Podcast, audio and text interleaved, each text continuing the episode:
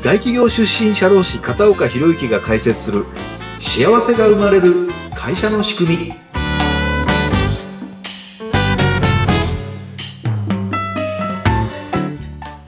こんにちは。社会保険労務士の片岡博之です。はい。そしてインタビュアーの水野由紀です。片岡さん今回もよろしくお願いいたします。よろしくお願いしますさて、前回は採用成功のための候補者集団の形成方法ということでお話を伺ってきましたが、今回はまた一歩進んだお話ということですね。はい。はい、前回までにですね、採用コンセプトを決めて、そしてペルソナ、ペルソナというか、あの、理想の人物像を決めて、その人物像、理想の人たちに集まるという候補者をね、あの、集めましょうというところを形成をして、じゃあ、その候補者集団が形成されたら次のステップを何かっていうと、うん入社したいっていうふうに思ってもらわなきゃいけないと思うんですね。ええ、で、その人たちの入社志望度を上げるためには、やはり情報提供が大切でありまして、うん、あの、間っていう言葉聞いたことあります？あの間。え、AIDA、下、あの、順番に、アテンション、注意ですね。次に、インタレスト、興味関心。で、次はデザイア、これで、4つ目がアクションの、え行動なんですけども、あの、マーケティングの考え方なんですけども、はい、まず、注意を引いて、で、関心、興味を持ってもらって、買いたいという欲求に駆り立てて、それで実際に買ってもらうっていうふうにはどうしたらいいか。これ採用も全く一緒なんですね。うんで、アテンションで、まあ、候補者集団を形成して、そこから次のですね、あのー、まあ、興味関心を抱いていただいて、デザイア、まあ、入りたいっていうところに行くために情報提供。だから情報提供っていうのは、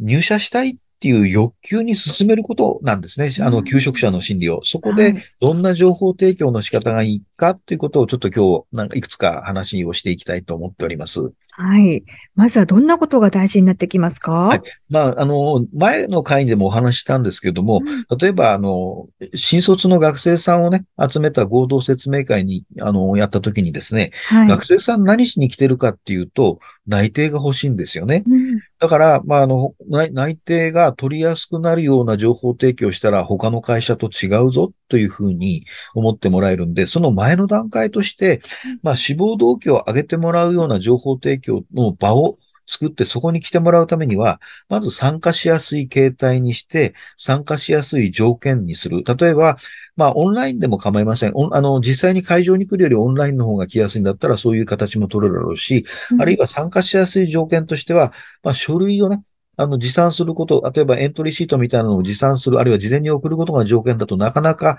あの、そこのね、うん、あの、入りたいっていう会社というよりは、なんか、あの、敷居が高そうだなと思っちゃうじゃないですか。うん、だからもう、来た時に書いてもらえばいいんですよ、みたいな参加率を上げるような施策を考えているんですね。うん、で、情報提供していくときでも、あの、大体どこの会社も、会社が伝えたいことしか話さないんですよね。うんじゃあ学生が何を知りたいの？さっき言った、あの、内定を取るための、あの、情報提供なんて一つの例ですけども、うん、学生さんってその会社の魅力、何の、何が売りなのってことを聞きたいんですよね。だから理解できる内容じゃないといけない。聞きたい情報と伝えたい情報っていうのは中身が違う。で、聞きたい情報の中でも、あの、一つ、あの、例えば技術系の会社だと、すごい世界に誇るような技術持ってて、うん、それを担当者が、まあ、もう本当に細かく話すんですけども、うん、なんかすごい会社だなってことはわかるんですけども、なん、なんだろう、全然わかんねえなっていうところなんですね。うん、なので、そこは、あの、じゃあ当社は他の会社と比べて、こういう点があの、違ってるんですよってことを本当にわかりやすい平易な言葉で説明してあげる。うん、で、わからないことがあるんだったら、もうどんな質問でも受けられますよっていうような、そんな環境を作るんですね。はい。えー、例えば、あの、まあ、志望度を上げるための説明会の共通点としては、やはりプレゼンがシンプルで、誰にでもわかるような中身になってるんです。うんで、これは何の、何の要素、あの、成分が何パーセントで、これは世界ではこれ珍しいんですって言われたって、ふーんじゃないですか。はい。で、じゃなくて、この製品を使うことによって、うん、あの、例えばお客さんの業務効率がこんだけ改善されるんです。そんな技術は他にはないんですよ、とかね。はい。あの、例えば食品メーカーだったらば、うん、この食品を食べると、あの、まあ、食べるとというか、あの、味のあの、決め手がこうなんですとかね。うん、そんなことを言ったらいいし、あの、で、逆に志望度を上げ、上げ、が上がらない説明会の共通点というのは、はい、ウェブに載ってることしか喋らない。見たらわかんでしょ。わざわざその説明会来る必要ないでしょと。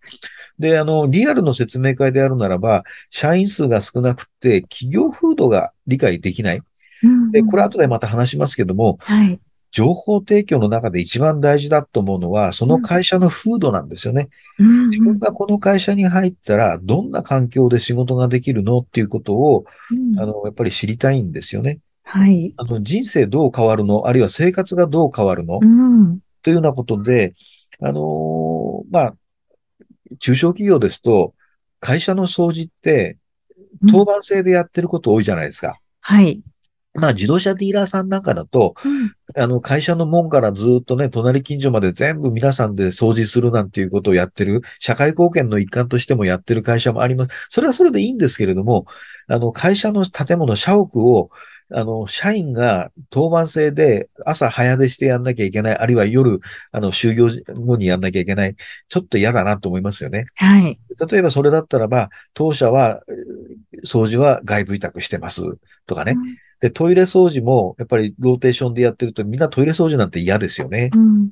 で、じゃあ、うちの会社は、社長もローテーションに入ってトイレ掃除、みんなで使うものはみんなできれいにしましょうってやってるんですよ。うん、で、まあ、ね、トイレ掃除嫌かもしれないけども、あ、社長も全員やるんだ、そういう企業風土なんだって、これで伝わるじゃないですか。はい。で、あとは、あの、学生さんだったらば、まあ、あの、まあ、そんなことないんでしょうけども、あの、主婦層をターゲットにしているような場合に、うん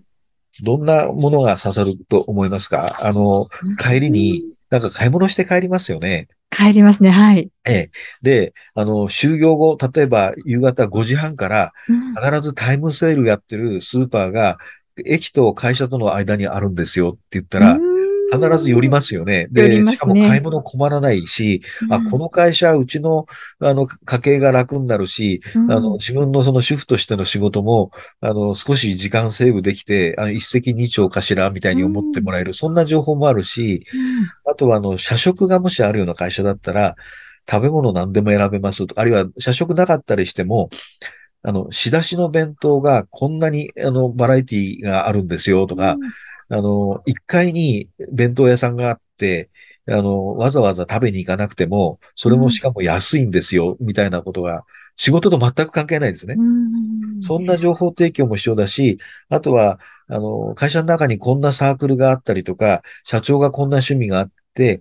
みんなで、あの、楽しく趣味がいける、あの、できるんですよ、とかね。で、会社の中身を本当に話すんだったらば、なんとか部門で1位を何年連続取ってます。それだけでもすごいじゃないですか。はい。あとは、この分野での満足度が100%ですとか、こんなイベントやったら参加人数は毎回1000人超えてますとか、うん、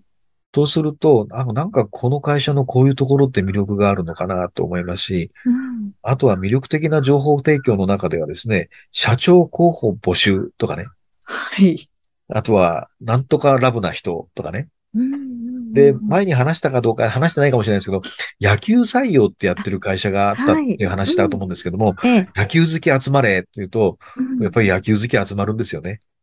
仕事のことは全く関係なく、あの、本当に趣味の世界で生きてて、その趣味の世界で、その社社内での人間関係が別の人間関係ができて、本当に和気あいあいとした楽しい会社になるかな、あの、自分の会社生活がそうなるかなっていうような期待をね、うん、あの、持てるような情報提供していくといいかなっていうふうに思っております。